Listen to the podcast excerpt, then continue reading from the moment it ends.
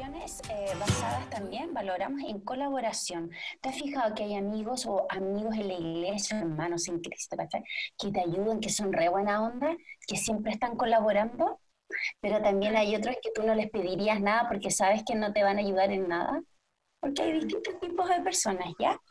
Eh, pero valoramos la colaboración. Por ejemplo, eh, el año pasado, todas ustedes, las que estaban ahí, colaboraron en cuando hicimos fiestas patrias, cuando hicimos la feria de las pulgas, ¿se acuerdan? Cuando hicimos, no sé, pues había que ir a limpiar, en fin, todas estuvimos ahí dando, ofreciendo nuestro servicio. ¿Ya? Entonces eso es parte de las relaciones sanas. Damos y recibimos, ¿bien? Las relaciones basadas en el respeto, ¿ya? Y no importa, esto es transversal a las edades de las personas.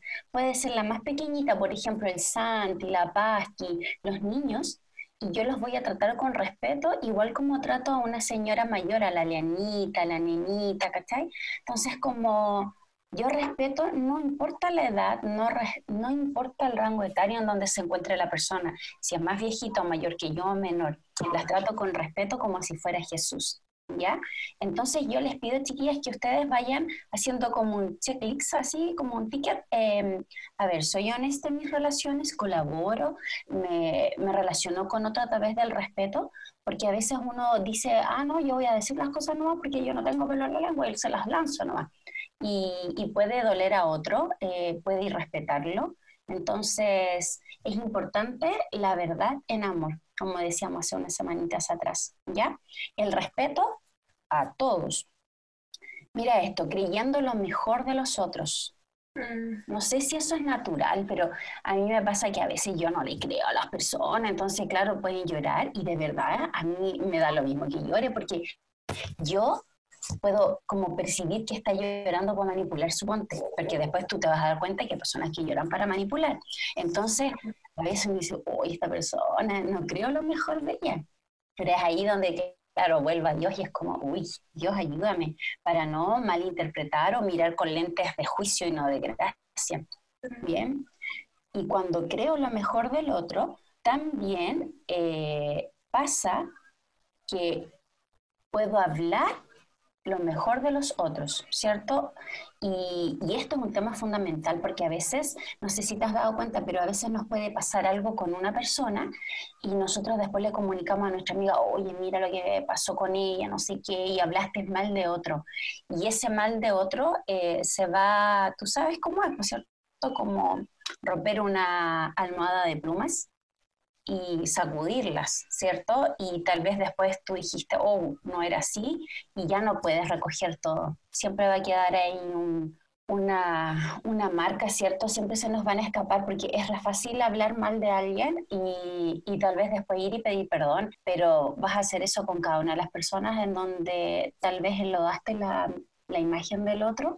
Entonces, hablar lo mejor del otro. ¿Y sabes qué? Yo creo que han escuchado esta frase cuando dice, mira, si no tienes nada bueno que decir, mejor quédate calladito. No sé si la han escuchado, pero a veces uno no tiene nada bueno que decir. Y a mí me ha pasado y la gente dice y hablan cosas lindas de alguien y yo conozco la otra parte y yo como, ¡ay! Y quisiera decirles, oye, pero mija. Y la verdad es como, ¡ay, señora, ayúdame para quedarme calladita! Porque a veces no es necesario. Una vez una mujer vino acá a la oración, cuando teníamos reunión de mujeres acá, pero hace muchos años atrás, y sabes que la persona, una señora adulta y alguien viejita, oró por otra persona que no estaba acá y oró y contó toda la vida de la persona, de la miseria que vivía, pero así como del pecado, ¿cachai? No como señora ayuda y con nombre, ayuda a Juanito Pérez porque mira lo que está viviendo, mira a sus padres cómo lo tratan y mira a él cómo... Y así, y entonces con mi mamá nosotros abrimos los ojos mientras ella oraba y nos miramos y es como, oh, oh, qué horror, porque ella nos puso al tanto a todas las que estábamos ahí de las malas personas que eran aquellas personas, ¿cachai? Por las cuales ella oraba y ella era buena. Entonces como, oh, qué mal, qué mal. Entonces, chiquillas, si no tenemos nada bueno que decir, de pronto es como mejor quedarnos calladitas, ¿cierto? Evaluar, de pronto uno tiene una amiga y le puede decir, oye, tal cosa, y se puede ver este punto, ¿ya? O con Dios, Dios también te habla respecto a las relaciones, ¿ya? Em, y cuando hablamos mal de otros, ¿saben qué? Eso hace muy mal a la iglesia. La destruye, la destruye desde adentro. ¿Se acuerdan cuando eh, Moisés envió a los espías? ¿Cierto? Dos espías. Y solo Caleb y Josué respondieron como sí, vamos, podemos. Pero los otros espías murmuraron, hablaron mal de todo lo que iba a venir, que no era mentira, era verdad. Pero ellos murmuraron e hicieron que todo el pueblo temiera. Y ese día hubo una gran mortandad porque el Señor castigó a esas personas.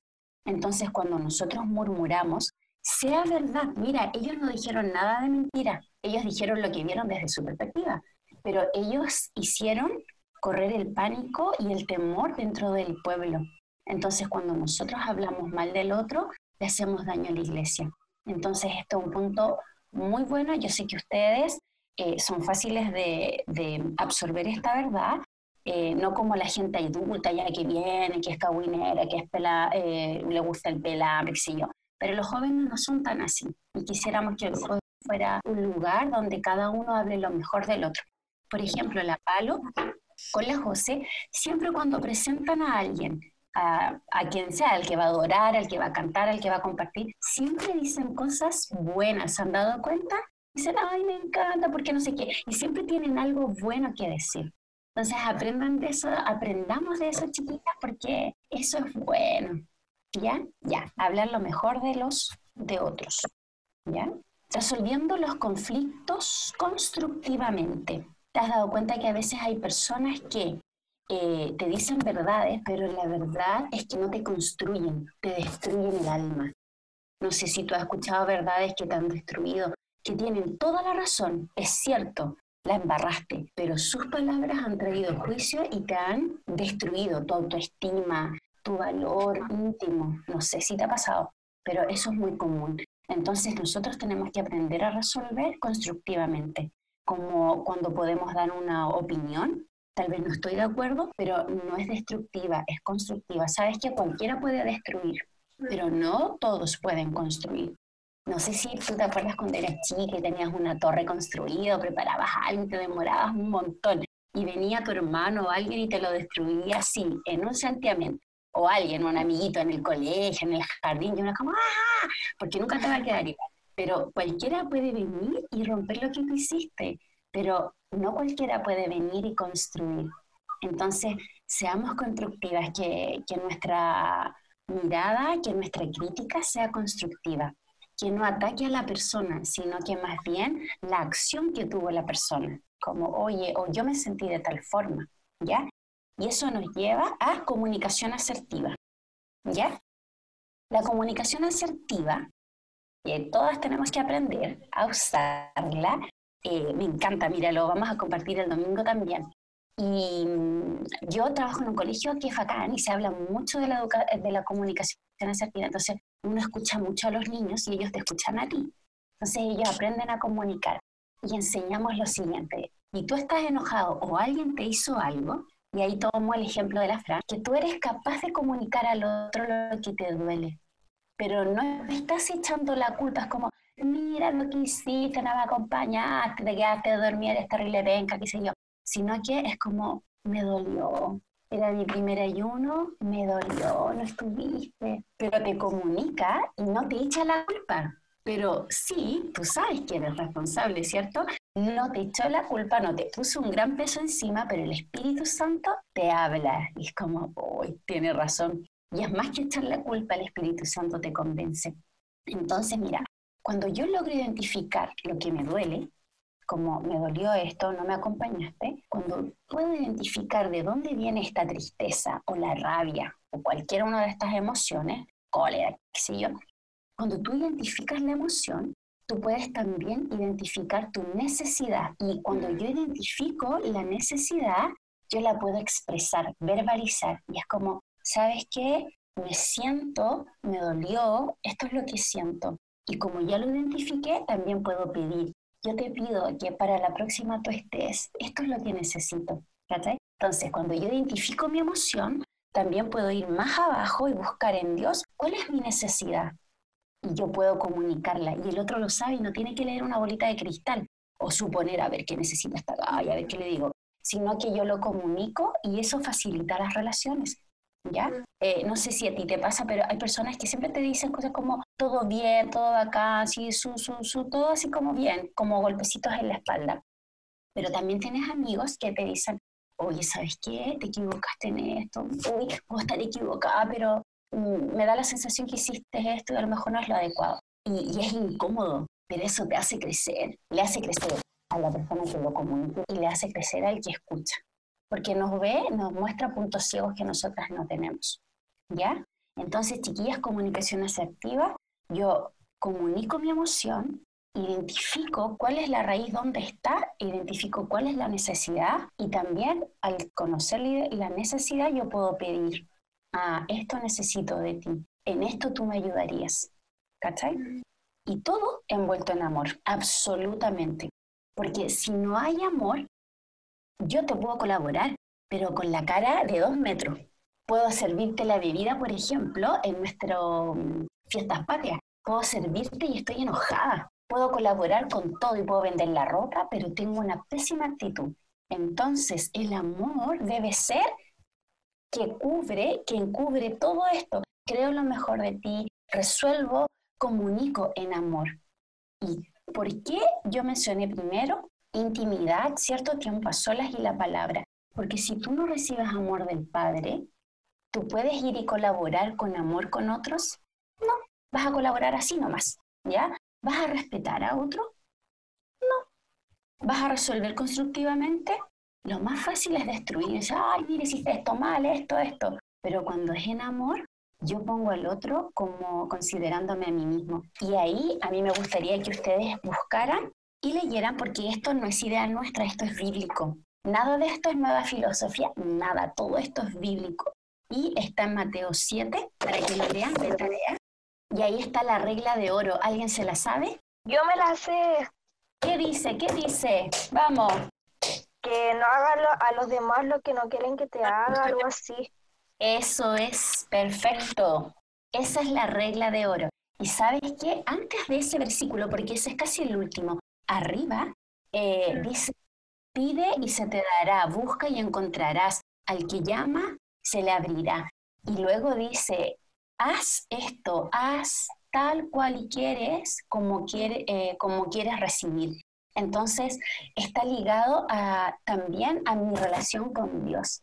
Entonces, si yo no tengo intimidad con Dios, si yo no tengo tiempo a solas, si no leo la palabra, ¿quién me nutre? Las redes sociales.